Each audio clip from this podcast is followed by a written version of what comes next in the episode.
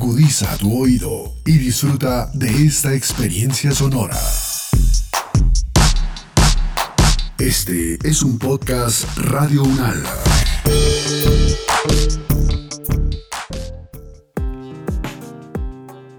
Hola, este es el podcast del Grupo de Salud Pública del primer semestre del año 2021 con el acompañamiento del Grupo de Estudios Humano-Animal de la Facultad de Medicina Veterinaria y de Zootecnia de la Universidad Nacional de Colombia. En esta temporada les presentamos Brucelosis, una zoonosis subestimada. Y aquí, en compañía de expertos, podremos conocer información muy importante sobre esta enfermedad. Una vez más, bienvenidos. Siéntese unos segundos, cierre los ojos, respire el aroma de la naturaleza y escuche, porque estamos entre animales.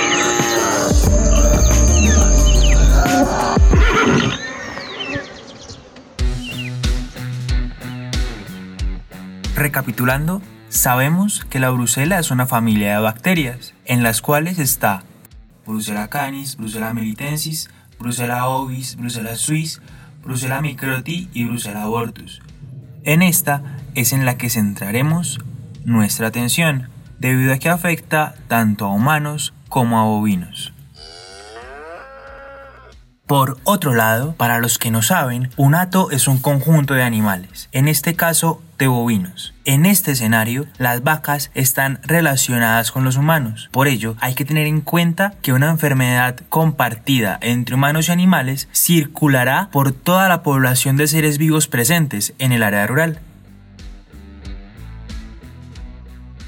También Sabemos que aunque esta enfermedad está regulada por la resolución 075-495 del 2020, esta es insuficiente, debido a que los datos que hoy sustentan los argumentos gubernamentales están basados en una proporción mínima de los predios que actualmente están registrados en el ICA. Sin embargo, este tema lo tocaremos más ampliamente en los episodios 5 y 6. Añadido a lo anterior, la falta de engranaje entre los ministerios de salud y de agricultura hacen que esta sea una enfermedad subdiagnosticada en humanos. Lo que quiere decir es que no sabemos el verdadero estado de la enfermedad en el país. Por ello, es importante fomentar espacios educativos para abarcar esta enfermedad.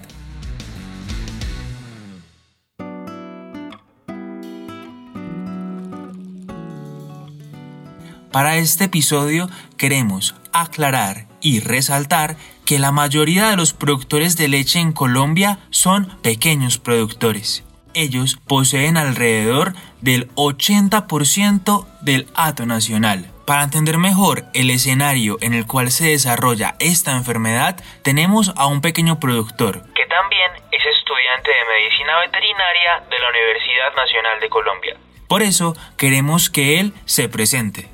Mi nombre es Néstor Giovanni Bello Forero, eh, soy habitante de la área La Florida, el municipio de Tausa, provincia de Guaté, que hace parte del altiplano cundiboyacense. Para empezar, don Néstor, queremos preguntarle algo muy básico y es ¿por qué usted considera importante que la ciudad debe acercarse al campo? Pues es muy importante porque los alimentos que consumen en la ciudad provienen del campo. Realmente la ciudad no produce alimentos, quien produce los alimentos es el campo. Y si la ciudad quiere que lleguen alimentos de buena calidad y en abundancia, es importante que el campo cuente con los recursos, con la capacitación y con la ayuda que, el Estado debe brindarle para que nosotros los campesinos podamos enviar eh, alimentos de muy buena calidad y en abundancia para que los, los habitantes de las ciudades lo puedan consumir. En este momento queremos que usted, aquella persona que nos está escuchando, se ponga en las botas del campesino. Vamos a hablar de la certificación. Ella está descrita en la resolución 075495 del 2020. Para los que no saben, para que un productor certifique que tiene un predio libre de brucelosis, es decir, que no tiene esta enfermedad en su hato, es necesario que éste primero realice una solicitud ante el ICA. El ICA tendrá 5 días hábiles para aprobar o rechazar esta solicitud. Posteriormente, tendrá 10 días hábiles para programar la visita al predio y evaluar tanto la infraestructura como la población animal. De ahí, el ICA tiene dos caminos. Aplazarla o aprobarla. Luego de aprobarla, se procederá al muestreo de todos los animales. En ese momento, las vacas tendrán que ser negativas a Brucella abortus para que este predio se pueda certificar como libre de brucelosis. Don Néstor, ¿cuáles son los principales obstáculos que ustedes tuvieron o tienen para certificarse como predios libres de brucelosis? Resulta siempre costoso para el campesino, porque el campesino tiene que costear eh, los honorarios de un veterinario, tiene que costear eh, la toma de muestras y tiene que costear todos los trámites ante para que salga esa, esa certificación. Igualmente, las empresas que nos compran a nosotros los derivados lácteos eh, no nos interesan mucho en el tema. Para las empresas que compran la leche les, les interesa más el tema de lo que es la higiene y la calidad composicional de la leche. Entonces ellos no le dan mucho, no le dan mucho interés a esa cuestión del, del tema de brucelosis. Y, lo, y el otro problema que, que cada vez está siendo más mm, agudo es que el abandono estatal. Yo y nuestros vecinos estamos percibiendo que el Estado cada vez se está olvidando más del campo y pues como esos son programas que vienen del Ministerio de Agricultura, pues obviamente eh, no, no, no, tienen impacto en el campo que, eh, que, que todos quisiéramos porque si hay abandono, eso también se cae. Es decir, que el logo del Ministerio de Agricultura, el campo es de todos, no es tan cierto como parece ser?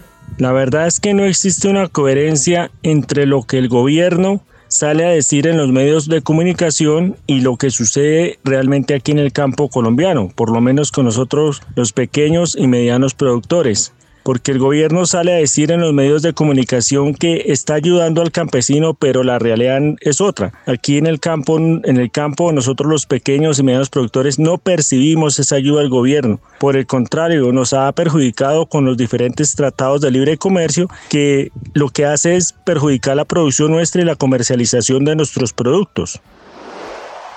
Bueno, en este momento también queremos saber ¿Cómo se percibe en el campo la brucelosis como enfermedad? Debido al hecho de que pues, el campo está abandonado, pues también se percibe un abandono por parte de la medicina veterinaria. Eh, son muy pocos los médicos veterinarios que se dedican a, a atender animales de granja y los pocos veterinarios que dedican a eso se emplean en grandes haciendas, de tal manera que nosotros los pequeños productores quedamos en el abandono total. Nosotros si un animal se nos enferma, nosotros tenemos que atenderlo y no es por capricho de nosotros mismos, sino porque no encontramos un veterinario que venga a nuestras, a nuestras parcelas a, a ver los animales, a atenderlos. Y si de pronto vamos a la ciudad y tenemos un médico veterinario, nos cobra 200, 300 mil pesos por la sola visita. Muchas veces cuando uno, cuando uno trae el veterinario invierte esos 200, 300 mil pesos, pues no, no, no, no, se llega a un, un resultado favorable. O sea, es decir, que el animal se, se aliente, eh, se aliente o se sane, no, no se da eso. Entonces,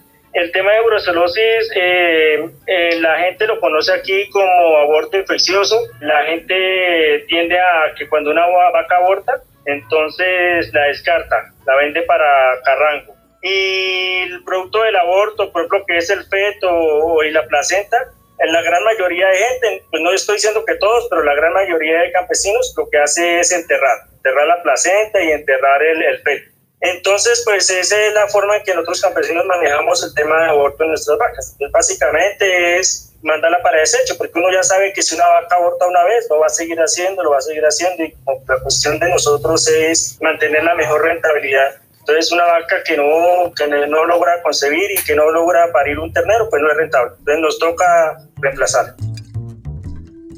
Listo, digamos que estamos en el escenario donde algunas de sus vacas abortan y ustedes también se enferman. ¿Qué les podrían decir en un centro de salud? Aquí el tema de brucelosis no es tan incidente porque nosotros como asociación cuando se hizo un muestreo por parte de nosotros que fue de nuestro bolsillo y toda esa vaina, aquí brucelosis no, no, no se detectó como, como tal. Se habían muestreado alrededor de unos 100 animales y ninguno salió positivo para brucelosis. Y mucha gente que de pronto pueda tener la brucelosis eh, no la conoce y pues de pronto un dolor de cabeza o fiebre y toda esa vaina la pueden asociar a otras cosas y no pueden ir al centro de salud si va al centro de salud, de pronto el médico, dentro de sus sospechas, no, no, no puede tener la brucelosis como, como, como una de las, de las causas de los problemas que tenga en ese momento el paciente. Como usted bien lo ha dicho, son pocas las gentes que conocen acerca de la Brusela. ¿Cómo hacer para que ustedes como campesinos tengan una mejor salud para ustedes y para sus animales? Eso es una muy buena pregunta y en este tema sí juega un rol muy importante en la universidad. Las universidades que dentro de sus carreras tienen la medicina veterinaria y de zootecnia deberían como acercar a sus estudiantes a la realidad que vive el campo. Desafortunadamente, pues como le comentaba anteriormente, son muy pocos los veterinarios que se ponen las botas y el overol y salen a las veredas de noche, en el mal tiempo y toda esa vaina a atender problemas de salud de los animales de nosotros los campesinos.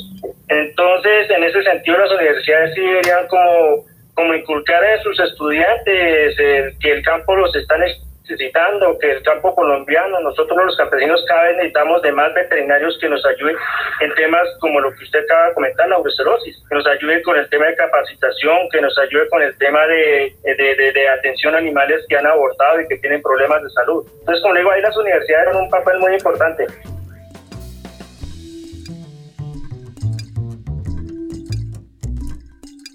Lo que tenemos que resaltar de todo lo que venimos hablando es nuestra visión como sociedad. Hay veces que nosotros no tenemos la capacidad de vernos como uno porque es que a veces ignoramos la realidad del campo colombiano. Y esto es una deuda histórica que tanto la sociedad y el Estado colombiano tiene para con ustedes, ¿no?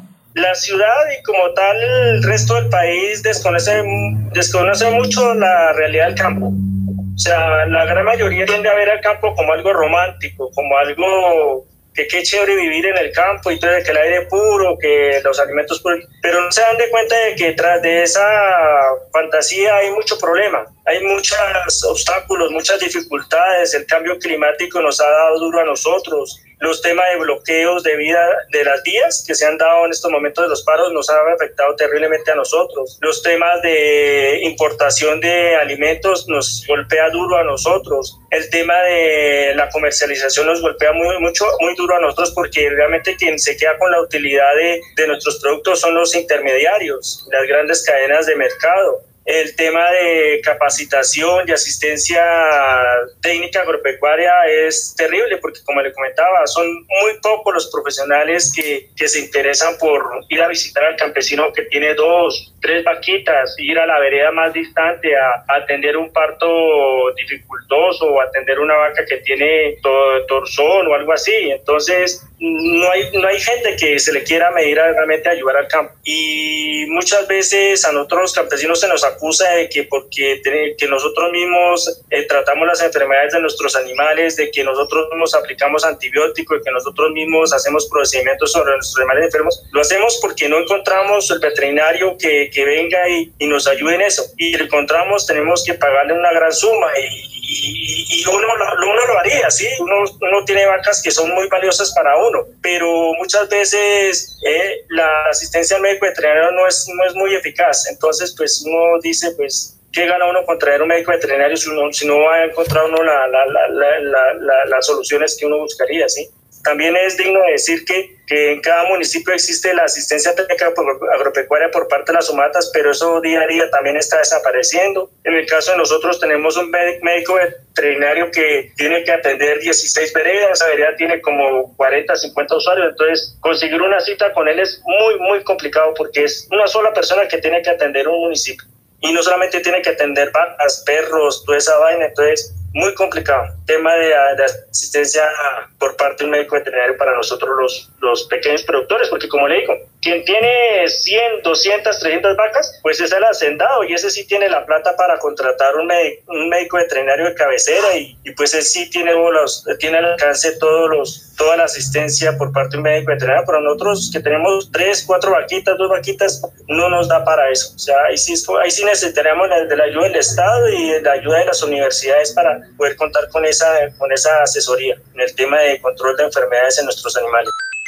Hay que decirlo, las universidades deben de tener un mayor impacto en el área rural colombiana, por ejemplo, con proyectos de extensión rural. Yo creo que, no sé si estoy mal, pero en algún tiempo la Universidad Nacional tenía una clínica ambulatoria, donde, por ejemplo, el profesor de cirugía salía con sus estudiantes, iba a la vereda, por ejemplo, a la vereda de, al, al municipio, supongamos, de Villapinzón, o al municipio de Chocontá y, y, determinado día iba con sus estudiantes y hacían esterilizaciones gratuitas o iban y le hacían una, una cirugía a una vaca que tuviera cáncer en un ojo así, ¿sí me entiende? O consulta externa, toda esa cuestión, ¿sí? Entonces, eso es muy bueno y de paso ahí se benefician los campesinos, los otros campesinos y se benefician los estudiantes porque los estudiantes están haciendo prácticas y están conociendo cómo es la realidad del campo, porque pues yo, yo imagino que hacer una cirugía en un quirófano en la universidad es muy diferente a hacer una cirugía en un potrero en el campo, porque en el campo realmente no se, no se, no se cuenta con las mismas eh, facilidades y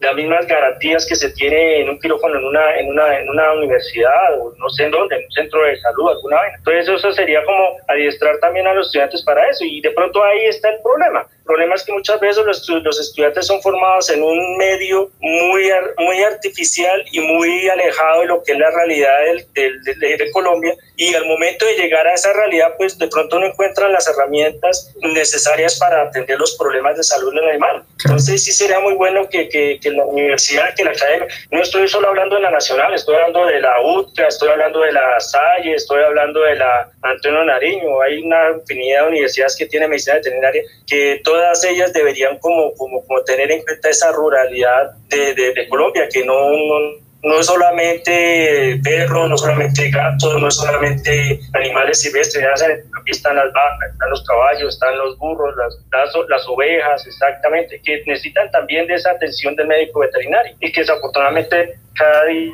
la, la, la, academia le ha venido como quitando interés e importancia a eso y pues nosotros quedamos como a la deriva y, y nosotros como campesinos pues que nosotros ante, una, ante, una, ante un animal que está enfermo pues no nos podemos quedar con los brazos cruzados, entonces nos toca recurrir a, a, lo, poco que sabemos y, ahí lo que hemos adquirido por tradición en conocimientos para atender, la, atender ese animal, pero no tenemos, no tenemos acompañamiento médico veterinario que nos pueda, nos pueda ayudar como debería hacer.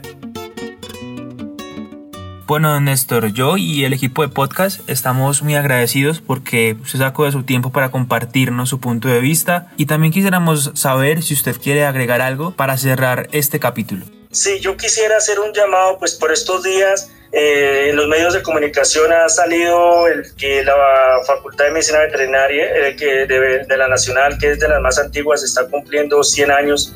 Eh, sería como bueno replantear, o sea, pensar eh, en, qué, qué, qué, lugar ocupa la, la, ruralidad colombiana en el ejercicio de la medicina veterinaria actual. Sería muy bueno que las universidades, eh, dentro de la formación de sus médicos veterinarios, eh, les, les, hiciera ver la realidad del campo colombiano y los, y los estimulara a que se colocaran las botas y fueran y, y visitaran las veredas y nos acompañaran en, nuestros, en nuestras actividades y que nos brindaran soluciones a los problemas de salud de nuestros animales, que finalmente lo único, el quien único que puede brindarnos esas soluciones es el médico veterinario y los zootecnistas también cumplen una labor muy importante de productividad. Bueno, Néstor, eso era todo. Eso era lo que queríamos saber y muchas gracias por su tiempo y su atención y por todo. No, a ustedes con mucho gusto en lo que les pueda ayudar. Aquí estamos, de todas formas se trata de eso. Se trata de crear un canal de comunicación entre lo que es la academia y el campo colombiano, para que de esa manera fluya la información, porque nada sirve que se genere información importante, conocimiento y toda esa vaina si no llega, si no llega a quien lo necesita, ¿sí me entiende? Puede que exista la cirugía más avanzada para tratar un cáncer de una vaca, pero si no hay quien haga aquí en el campo, pues no sirve nada ese conocimiento. Entonces, muchas gracias por crear esos canales y sería muy bueno que se replicara esa, esa misma acción para que existiera permanentemente esa comunicación entre academia y campo colombiano.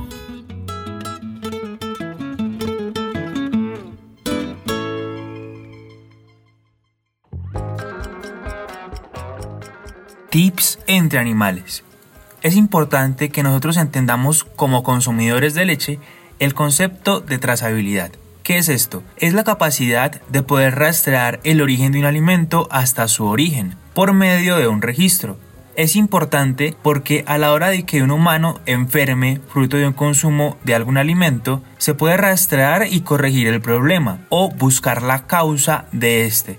Lo que he dicho es un concepto llamado de la granja a la mesa. En este momento queremos que ustedes se lleven algo muy importante de este capítulo. Al tener en cuenta que las personas en contacto con los bovinos están en mayor riesgo, se debe garantizar que todos los atos en el país sean libres de brucelosis. En este momento quiero dar una opinión personal, que es una crítica constructiva al programa de control de brucelosis. Los estudios epidemiológicos no deberían de ser complementarios. Estos deberían de ser obligatorios para entender el estado actual de esta enfermedad.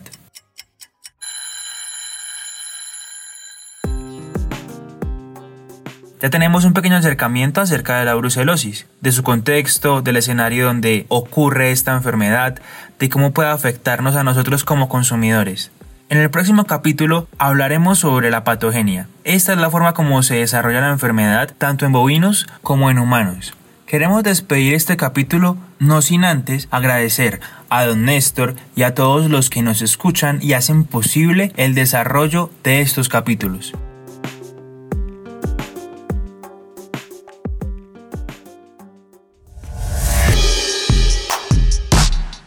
Las opiniones aquí expresadas son de entera responsabilidad de sus autores y solo comprometen a los realizadores de este podcast. No representan necesariamente el pensamiento de Radio Unal ni la posición oficial de la universidad.